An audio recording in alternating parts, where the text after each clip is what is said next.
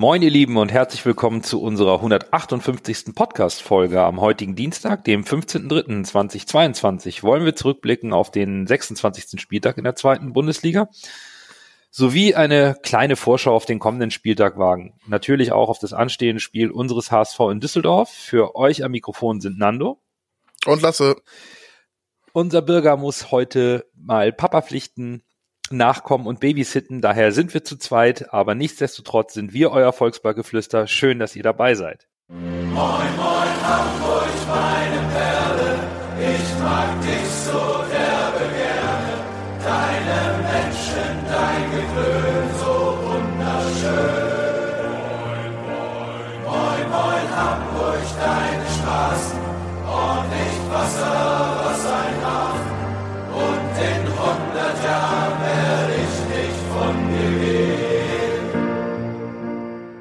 Der HSV konnte am letzten Wochenende aufgrund eines Corona-Ausbruchs nicht gegen Aue spielen. Der Nachholtermin ist am Dienstag, den 5.4., also direkt nach dem Heimspiel gegen Paderborn am 2.4. Der Rest der Liga hat gespielt und die Ergebnisse waren recht HSV-konform. Darüber sprechen wir heute.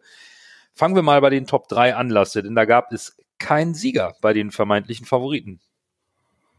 Ja, tatsächlich, insgesamt äh, sind die Spiele sehr HSV-konform äh, gelaufen. Also, wenn uns das nicht äh, abgenommen worden wäre, das zu spielen, wäre es eigentlich ein typischer Spieltag gewesen, Ja, wo wir das das nicht genutzt hätten. Das stimmt. Ja, Heidenheim hat sehr stark gespielt gegen Werder, fand ich. Habe ich aber auch so erwartet. Ich habe tatsächlich auch auf Sieg Heidenheim getippt, meine ich. Ja. Darmstadt gegen Sandhausen äh, hat sich Sandhausen auch nicht ganz so leicht getan gegen so einen nicklichen Gegner wie Sandhausen. Äh, Darmstadt nicht leicht getan gegen so einen nicklichen Gegner wie Sandhausen. Ja, und Dresden gegen St. Pauli ist ja auch so, so ein bisschen klassisches Duell, ne? Nord gegen Ost, die Vereine sind sich politisch und fanlagertechnisch auch nicht sonderlich grün. Ja, Mal nett ausgedrückt. Feind, äh, ja, ja, genau. ja, auf jeden Fall äh, auch erwarteterweise ein schweres Spiel und ging auch unentschieden aus. Also alles, äh, alles äh, lief so, dass wir schön Anlauf nehmen können. Ja, es ist Bremens erste Niederlage und vielleicht ähm, relativiert es auch ein bisschen, dass der HSV solche Gegner nicht mal eben im Vorbeilaufen schlägt und mindert vielleicht ein bisschen den Frust, denn diese Mannschaften können Fußball spielen. Also sowohl Sandhausen auswärts als auch Dresden zu Hause haben es beiden Favoriten unglaublich schwer getan. Und natürlich, das kommt uns jetzt erstmal zugute, auch wenn wir natürlich noch das ähm, Nachholspiel haben. Spannend ist hingegen auch ein bisschen das, was wir so uns so ein bisschen dabei gedacht haben, was da noch passieren kann bei den nächsten Verfolgern, die ihre Auswärtsspiele gewonnen haben. Schalke wechselt den Trainer, der macht sich direkt bezahlt. Nürnberg marschiert weiter. Heidenheim hatten wir gerade, die haben Bremen die erste Saisonniederlage reingedrückt und plötzlich rückt die Tabelle wirklich eng zusammen, obwohl es irgendwie zwei Spieltage nicht mehr so aussah. Ja, ich habe es auch nicht erwartet, dass das jetzt so passiert. Aber Nürnberg ist auf einem unfassbaren Lauf. Also auf die muss man jetzt wirklich aufpassen. Und Schalke hat halt diesen Trainereffekt jetzt, ne? Von daher, äh, ich will mich am Ende, am Anfang reden alle darüber, dass, äh, dass äh, na, Darmstadt und St. Pauli nicht mehr vorne verdrängt werden äh, können, kann. Und jetzt kommen auf immer Nürnberg und Schalke von hinten, ne? Also pff, es ist wieder alles möglich. Ja, damit ähm, sind eins, Platz eins, zwei und drei jeweils 48 Punkte. Da geht es ums Torverhältnis. Nürnberg kommt auf vier mit 45 Punkten. Schalke auf fünf, 44 Punkte. Also das ist jetzt mehr oder weniger nur noch ein Spieltag. Zudem kommen wir ja auch später nochmal. Erstmal schauen wir noch auf die restliche Tabelle, denn da ist aus meiner Sicht im Keller schon eine Vorentscheidung gefallen. Also Ingolstadt ist rechnerisch noch nicht abgestiegen, ganz klar.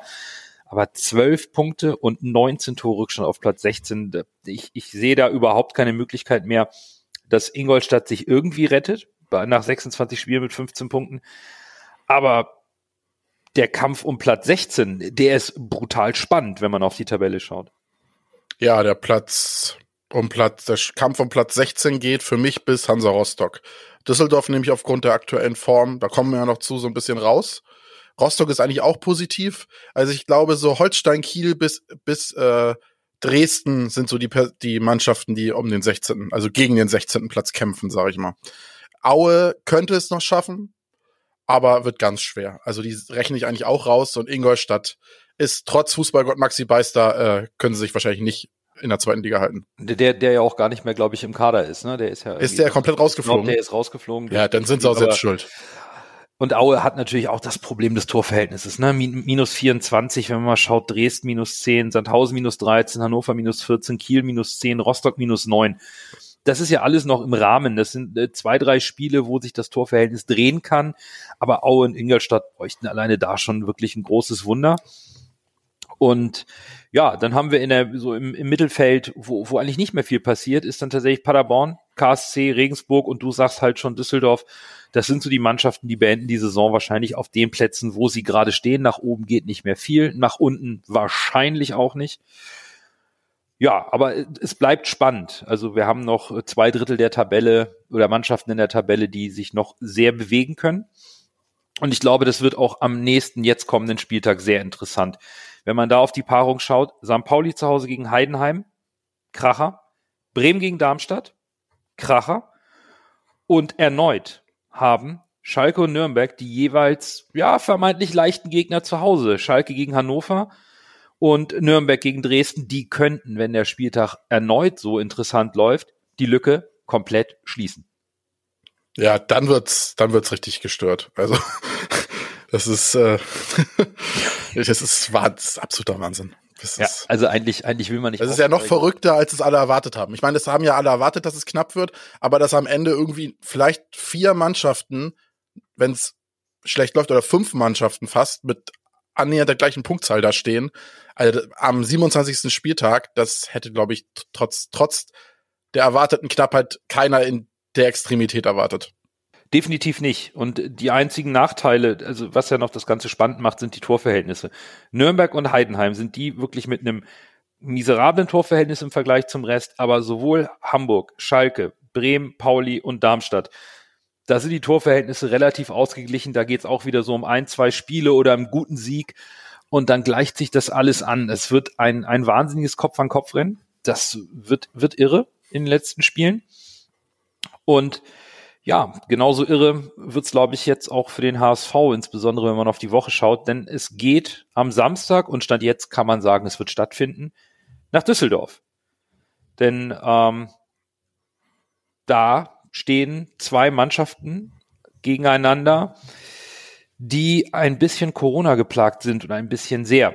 Beim HSV wurde halt eben deswegen auch abgesagt. Düsseldorf konnte spielen, weil sie einen nach den Regularien ausreichenden Spieltagskader auf die Beine gestellt haben. Und auch beim HSV ähm, sieht es für das Wochenende dank äh, Freitestung schon ganz gut aus. Jetzt lassen wir mal die Corona-Problematik erstmal außen vor lassen und schauen mal personell auf das, was die Fortuna im Winter getan hat. Denn da hat sich ordentlich, also wirklich ordentlich was getan. Ja, es hat sich auf jeden Fall auf den Stammpositionen was getan. Es sind drei Zugänge gekommen, die auch direkt in die Stammformation mehr oder minder gerutscht sind. Äh, Nicolas Gavory von Standard Lüttich, Linksverteidiger aus Frankreich, kam für eine Ablöse von 500.000 Euro.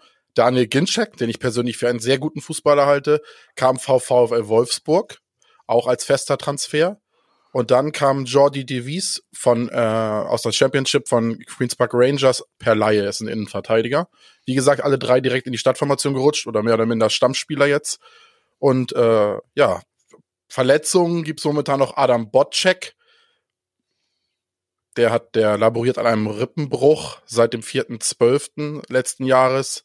Felix Klaus äh, hat einen Muskelfaserriss seit dem 2. März.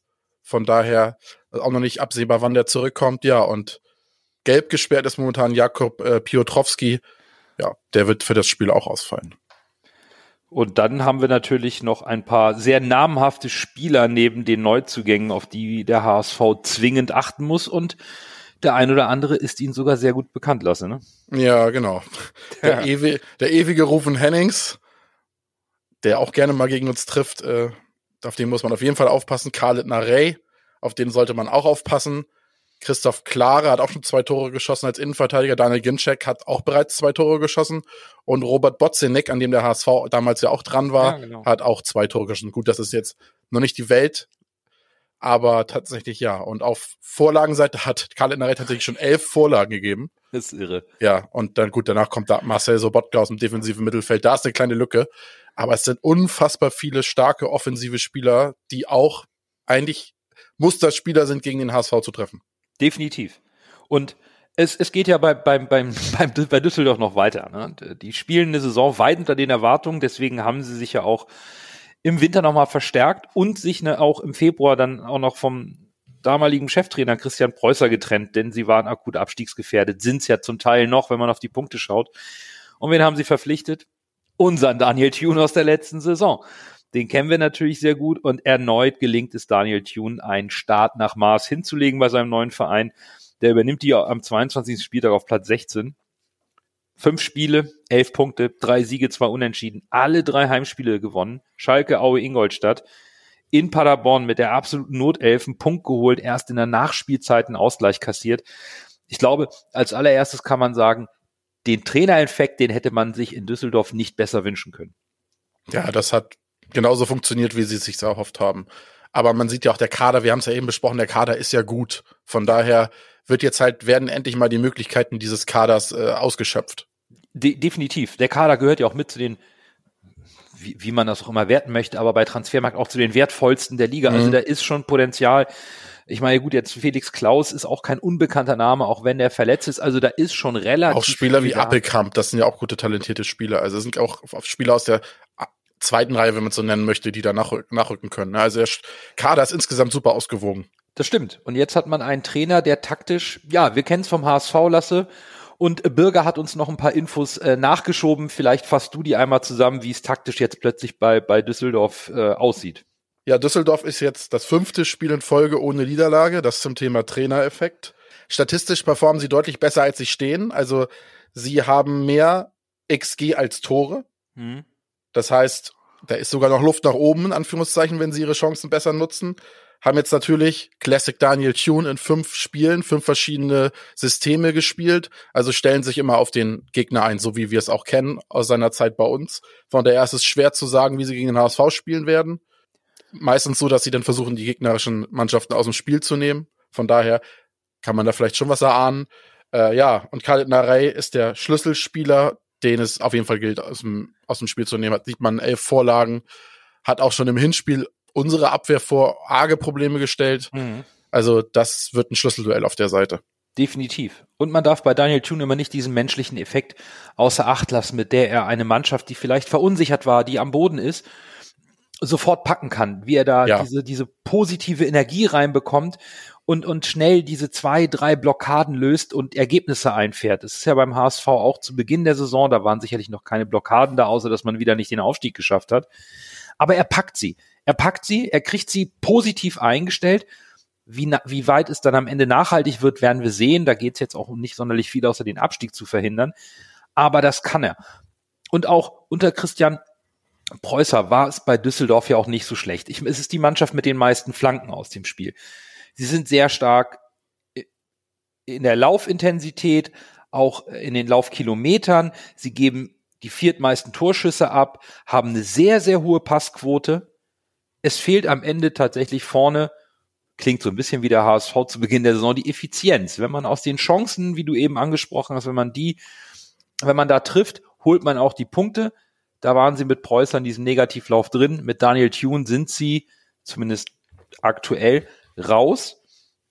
Und das macht Düsseldorf erstmal unabhängig von der, von der Corona-Situation beider Mannschaften unglaublich gefährlich, weil die selbstbewusst sind. Sie sind in Form. Wenn die nicht in Form sind, wer dann? Ist jetzt. Nürnberg. Nürnberg und Düsseldorf sind jetzt so, und Schalke will ich auch noch dazu rechnen. Rostock äh, sich auch noch in guter Form momentan, so von den, von den Mannschaften, die von unten kommen. Ja, und wir haben es vorhin bei der Tabellenbesprechung auch so ein bisschen gehabt, ne? Die stehen auf Platz 11, ähm, sind eigentlich noch in Abstiegsgefahr, aber weil es da eben so knapp ist wie an der Spitze. In Summe kann man natürlich sagen, am Samstag geht es für beide Mannschaften um sehr viel die Formkurve spricht für Düsseldorf. Und personell kommt jetzt ja so ein bisschen auf diese ganze Freitestung und Fitness der Spieler. Und deswegen ist es schwierig vorauszublicken, äh, wie wird Düsseldorf auflaufen, ähm, wie wird der HSV überhaupt auflaufen können, wer ist da überhaupt fit. Ähm, aber dass es eine schwere Aufgabe ist, ich glaube, da müssen wir äh, trotz der, der Unterschiede in der Tabelle, da, da brauchen wir nicht drum rumreden, das wird brutal schwer. Unabhängig jetzt erstmal von der Kadersituation beider Mannschaften. Ja, absolut. Und ich sehe das jetzt auch so ein bisschen als Nachteil. Ich meine, vernunftsweise war es richtig, dass wir nicht gegen Aue gespielt haben. Aber ich glaube, es wäre besser gewesen, wenn wir gegen Aue gespielt hätten, weil ich glaube, selbst mit dem Kader, der uns gegen Aue zur Verfügung gestand, gestanden hätte, trotz den, trotz den erkrankten Spielern, gut, jetzt waren so viele erkrankt, dass es nicht mehr ging, ja. aber wäre dieser eine Spieler, der, der noch krank geworden ist, nicht krank geworden, hätte ich uns trotzdem eine Chance gegen Aue ausgerechnet, dann hätte man sich Selbstvertrauen holen können fürs Spiel gegen Düsseldorf. Und ich glaube, so wird's richtig schwer, weil du halt diese, diese Pause hattest, mhm. das Spiel gegen Aue dann ausgefallen ist und jetzt kommt halt Düsseldorf, die halt voll motiviert sind. Und auch aus dieser Corona-Situation, die sie ja auch haben, auch so eine Trotzreaktion entstehen kann, ne? Oder entstanden ist, hat man ja schon gegen Paderborn gesehen, da haben sie echt gut gespielt. Ja, äh, es ist ja nicht von der äh, nicht ganz so äh, abzuwerten, dass der HSV das nicht auch kann. Aber ähm, klar, die Regularien sind in dem Falle, was diese Corona-Infektion angeht, für alle gleich laut DFL. Und da hängt es ein bisschen auf die, ja, an der Kadergröße. Ne? Umso mehr ja. Spieler du im Kader hast, umso eher kriegst du vielleicht noch diese Notelf zusammen oder diesen, diesen Kader. Wenn wir es mal vergleichen, Düsseldorf hatte 14 infizierte Spieler letzte Woche, musste aber spielen. Ähm, aktuell sind es noch 10 Heute haben sich Gavory, Kotris, Lobinger und Bojenik äh, freitesten können. Daniel Thune auch, der ist auch wieder genesen und kann das Training leiten. Und da bei Düsseldorf der, der Ausbruch ein bisschen früher war, ist damit zu, ja, ja, man kann es erwarten, ist immer so eine schwierige Sache bei Corona, aber da könnten noch der ein oder andere Spieler dazukommen. Beim HSV ist es zeitlich ein bisschen enger. Da sind die Infektionen später aus, ausgebrochen. Acht Spieler hat's getroffen. Damit haben sich aber heute schon mal zumindest Heierkittel und Schonlauf freitesten können, haben mit leichter Belastung begonnen, um an das Training heranzuführen. Ich glaube, das ist so ein Punkt, über den man nochmal sprechen muss. Ähm, reicht das überhaupt? Also freitesten bedeutet einfach nicht, dass die Spieler fit sind und dass man auch umgehend spielen kann. Da stellt sich mir die grundsätzliche Frage, sollte man solche Spieler überhaupt einsetzen?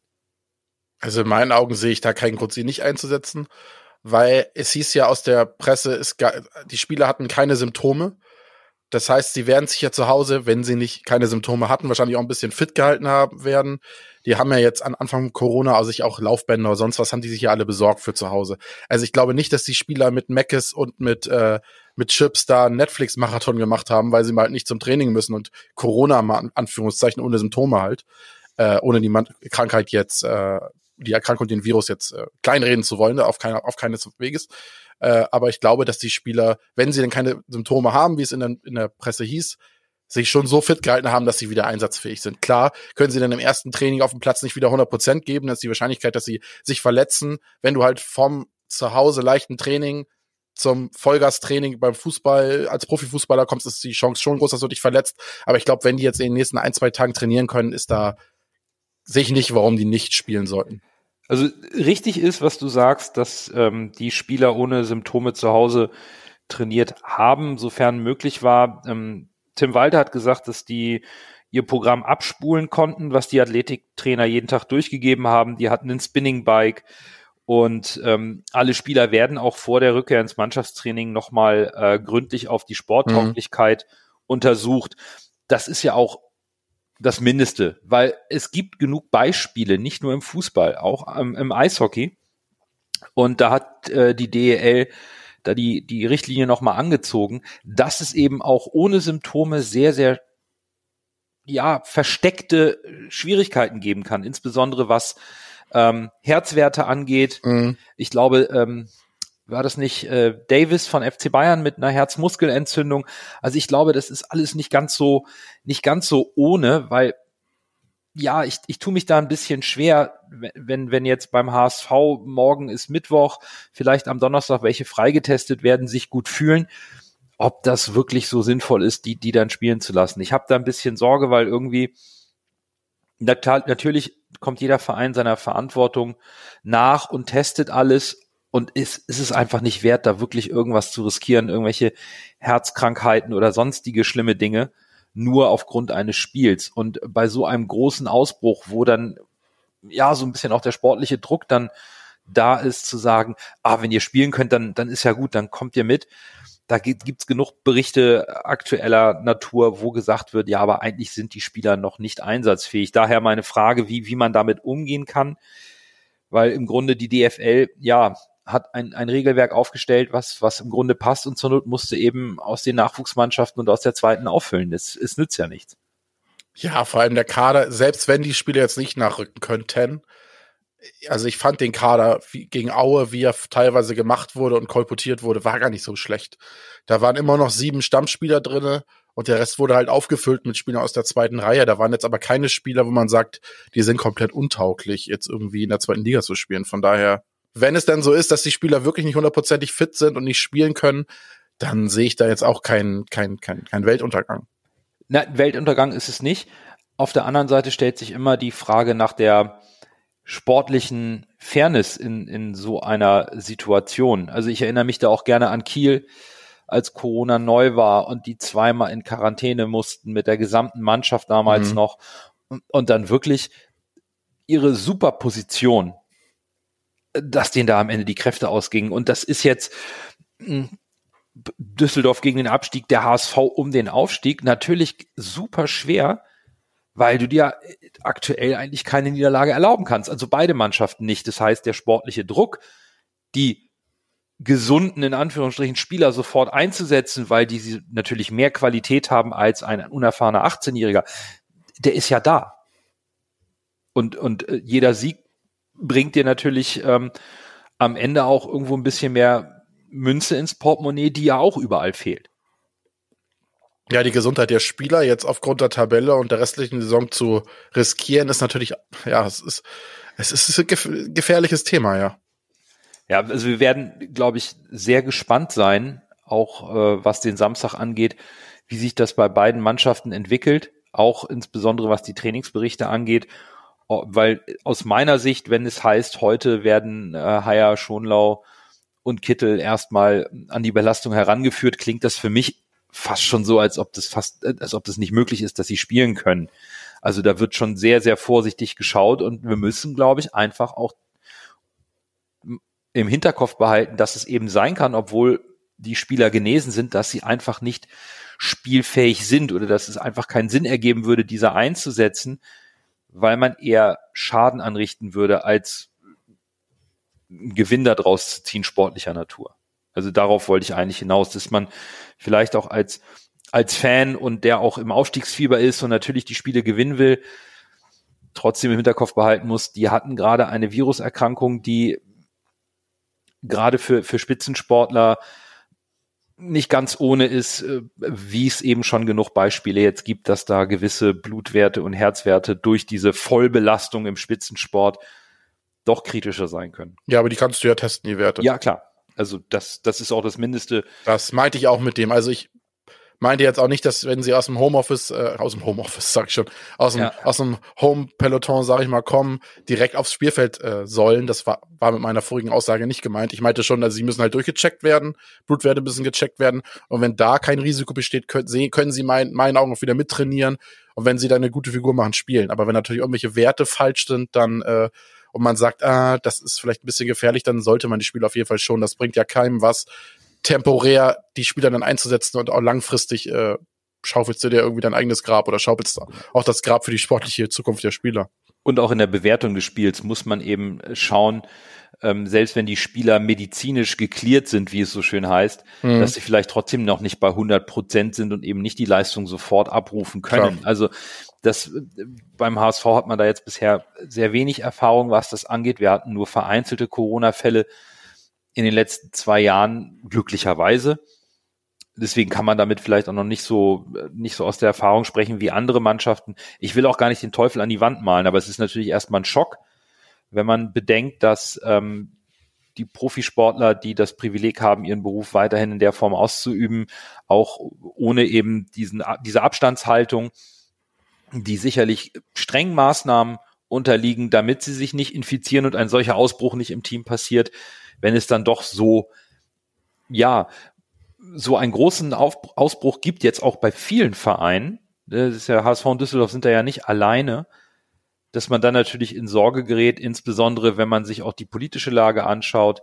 Oh, wir machen wieder alles auf. Nee, doch nicht. Die Zahlen gehen wieder hoch und, und ah, das ist alles so, so ein Thema, was, was mich gerade so ein bisschen aufwühlt weil wenn es dann auch im Spitzensport so plötzlich hochkommt bei einem Verein, der uns am Herzen liegt, dann geht einem das Thema noch ein bisschen näher, als es, glaube ich, allgemein eh schon tut. Ja, es ist da jetzt auch so ein bisschen Druck, ne, muss man ehrlich sagen. Also irgendwie, es wird jetzt viel geöffnet, auch in der Gesellschaft, und die Stadien sollen wieder voll werden. Dann wird das natürlich auch immer so ein bisschen auf den Platz projiziert, dass es dann heißt, ja, die sind jetzt fit, die müssen jetzt auch spielen, ne? Weil die Stadien sind ja voll und so. Also da muss der Verein wirklich, äh, das ist ein zweischneidiges Schwert, da muss der Verein wirklich vorsichtig sein, sich da nicht diesem, diesem Druck zu erliegen, ne? Genau.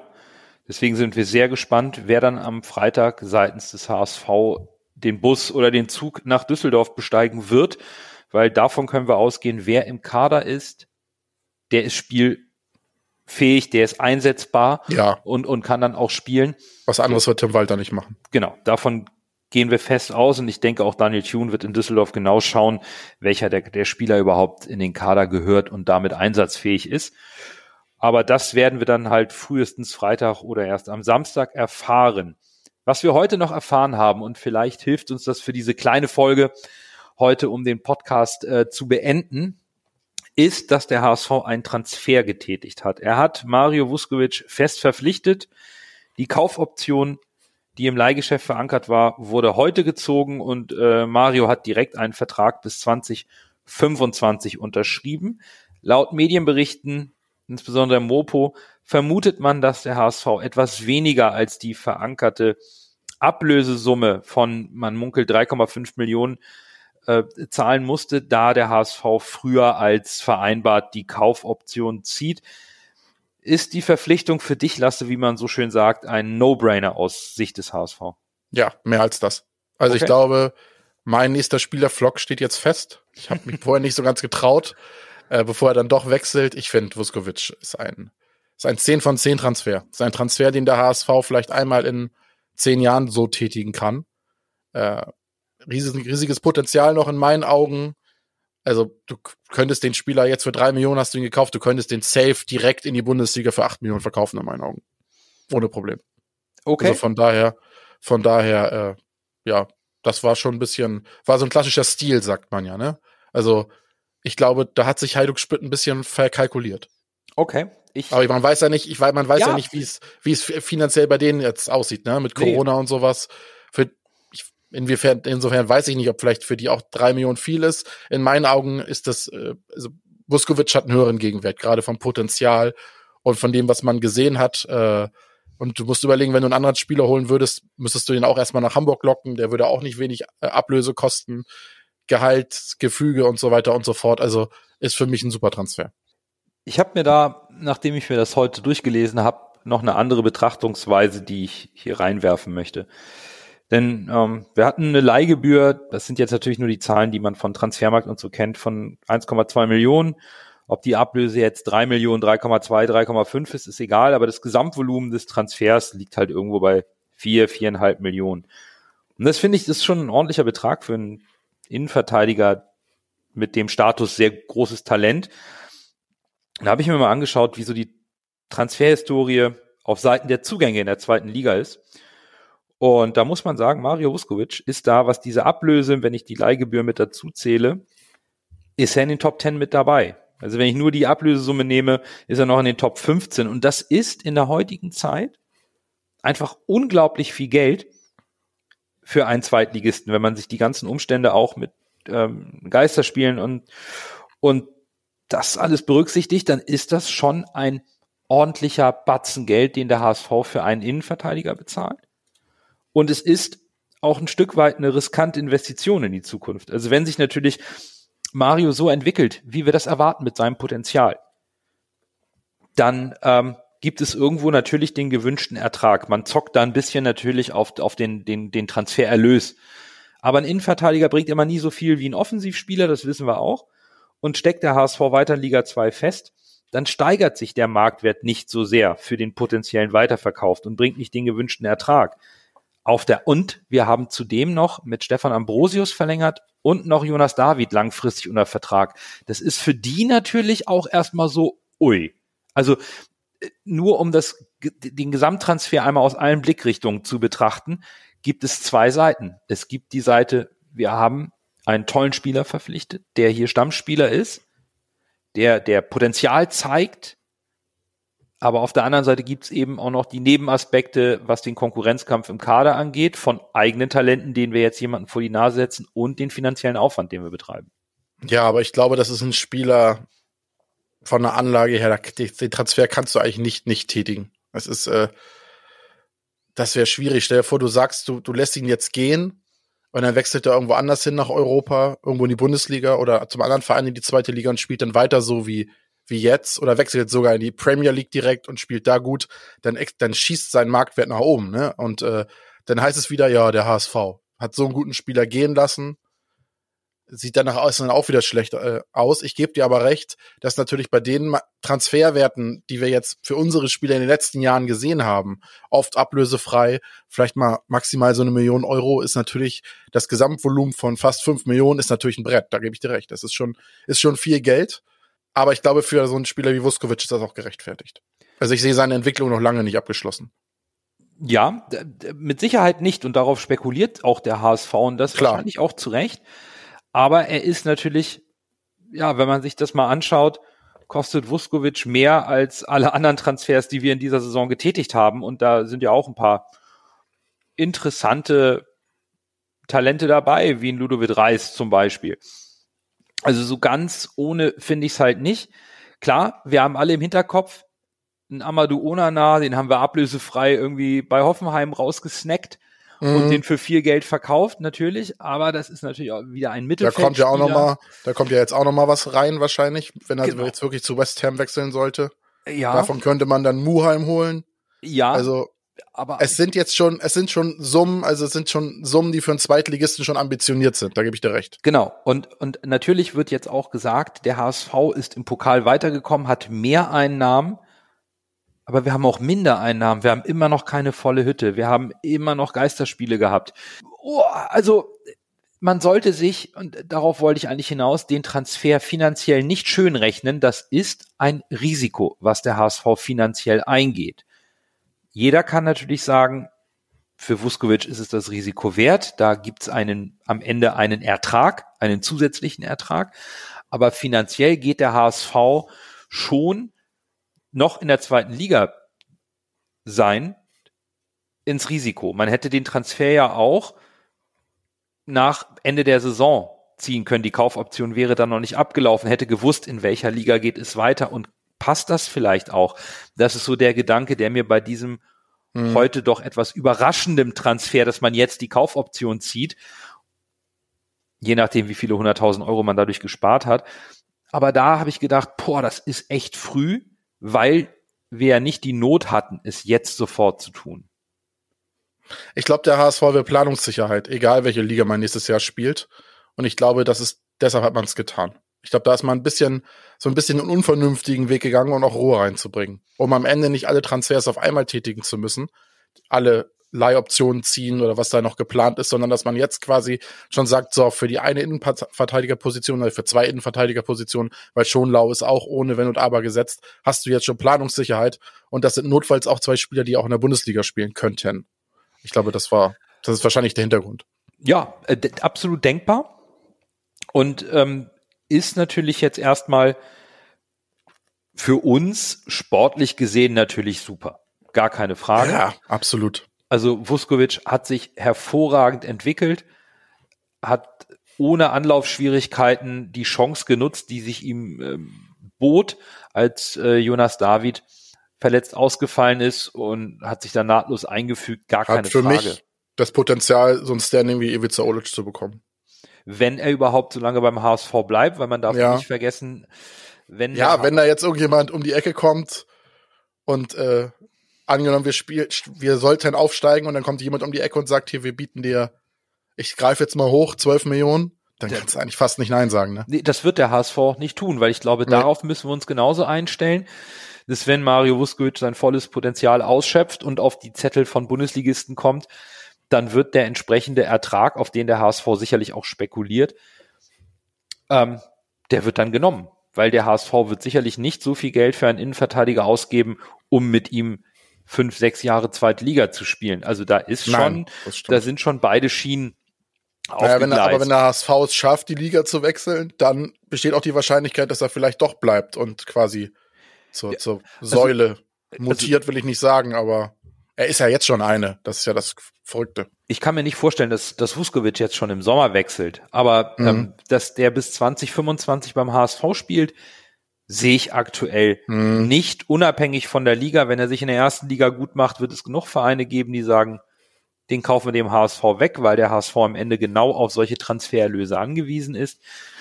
Aber in Summe ist es natürlich eine, eine spannende Personalie und ein, ein, ein interessanter Move, den der HSV jetzt hier im Rahmen eines Transfers gemacht hat, der ja vom Volumen her schon ordentlich ist. Das muss man, glaube ich, schon zu, so sagen. Was ich an dem Vuskovic-Transfer und auch am Muheim-Transfer insgesamt sehr positiv sehe, das sind so Spieler, die hast du halt aus Kroatien geholt, holst sie in die Bundesliga, holst sie nach Hamburg, was ohne Frage eine schöne Stadt ist. Ich glaube, dass die Spieler wie Muheim und Vuskovic schon, ich will nicht sagen, also das, man darf nicht in der Traumwelt leben, aber ich glaube schon, dass die Spieler sich mit dem HSV identifizieren. Und ich glaube, dass wenn man es schaffen sollte, den Aufstieg, den Aufstieg mit diesen Spielern zu schaffen, identifizieren sich diese Spieler auch mit dem HSV und sind halt auch bereit, wirklich alles für diesen Verein zu geben und zu bleiben. Also ich glaube, da wird wirklich äh, durch diese Transfers, die wir getätigt haben, besteht wirklich die, das Potenzial, richtig eine Identität aufzubauen. Ja, es sind eben nicht mehr diese großen Namen, genau. von denen man noch größere Leistungen erwartet und enttäuscht wird, sondern es sind die nicht bekannten Namen, die sich gut einfügen, gute Leistungen bringen und dieses wie du richtig sagst, dieses Mannschaftsgefüge entsteht, wo eben auch ein Tim Walter offenbar sehr viel Wert drauf legt.